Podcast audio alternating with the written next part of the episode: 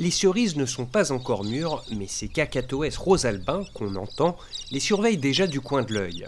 Sous la ligne électrique où ils sont perchés se trouve un verger où sur 50 hectares sont plantés des pommiers et des cerisiers.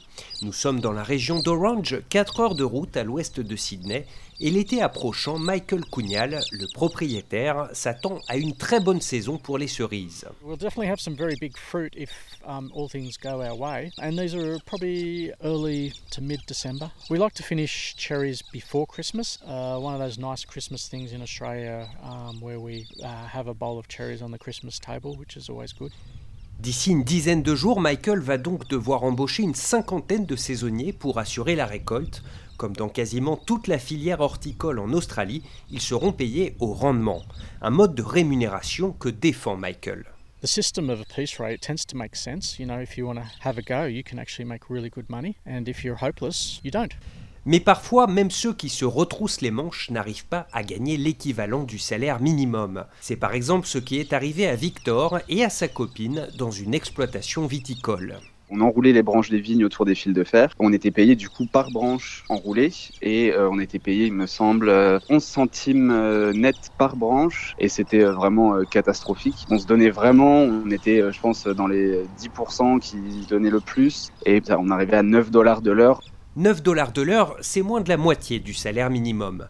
Et des employés sous-payés, il y en aurait dans plus de la moitié des fermes, d'après un rapport publié en 2018 par la Fair Work Commission.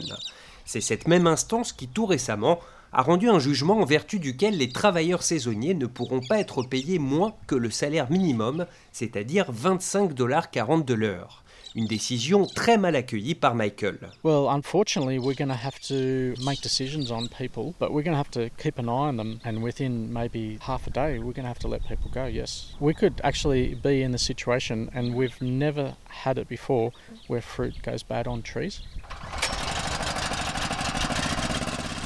Du haut de son chariot élévateur, Rémi examine aujourd'hui les pommiers du verger. Il travaille depuis trois ans à plein temps sur la ferme de Michael et c'est lui qui encadre les saisonniers lors de la récolte des cerises. Comme son patron, il pense que ceux qui n'arrivent pas à gagner l'équivalent du salaire minimum ne travaillent tout simplement pas assez dur. Moi j'ai des mecs qui piquent 60 barquettes de cerises à la journée et il y en a qui en piquent 9. 60 barquettes de cerises à 13 dollars, ça fait plus de 700 dollars. Et celui qui en paye 8, ça fait 80. Donc cet écart, il est où? Il est dans la motivation, je pense aussi. Donc ouais, il y a des fois, même les bons piqueurs, ils peuvent pas faire d'argent parce qu'il n'y a pas assez de fruits, parce que la ferme n'est pas entretenue, parce que ça, c'est injuste, ok. Mais quand il y en a qui peuvent faire des sous, tout le monde peut faire des sous.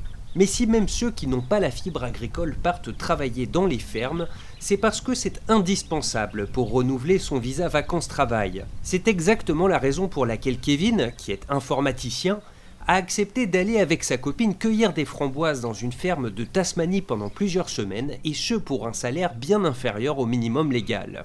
On a décidé de vouloir faire une deuxième année, et pour ça, euh, il fallait faire nos trois mois de ferme. Et du coup, c'est pour ça que on est arrivé en Tasmanie. Notre objectif, c'était vraiment de pouvoir faire le second visa. C'était pas, pas du tout pour l'argent. Ces jeunes, qu'on appelle communément des backpackers, ils sont en temps normal 130 000 par an à tenter l'aventure australienne, parmi lesquels on compte plus de 25 000 Français. Mais depuis l'apparition du Covid, ils sont presque tous repartis. En décembre 2020, d'après les chiffres du ministère des Affaires intérieures, il n'était plus que 40 000. En conséquence, les agriculteurs ont depuis beaucoup de mal à recruter. C'est par exemple le cas de Guy Gaeta, un voisin de Michael qui lui aussi produit des cerises. Last year, uh, I knew we'll manage. There was still enough backpackers from overseas here, and around 80,000. But this year, I I'm not so confident. We used to Mother Nature taking our crops. But to lose your crop because you can't get pickers, Pour l'instant, aucune date n'a été annoncée pour permettre le retour en Australie des jeunes en visa vacances-travail. Quant à la décision concernant le salaire minimum, les fédérations d'agriculteurs qui la contestent ont jusqu'à la fin du mois pour faire appel. Des perturbations qui ne pouvaient pas plus mal tomber pour les agriculteurs australiens, puisqu'après dix années de sécheresse, la production cette année devrait battre des records et s'établir en valeur à plus de 70 milliards de dollars.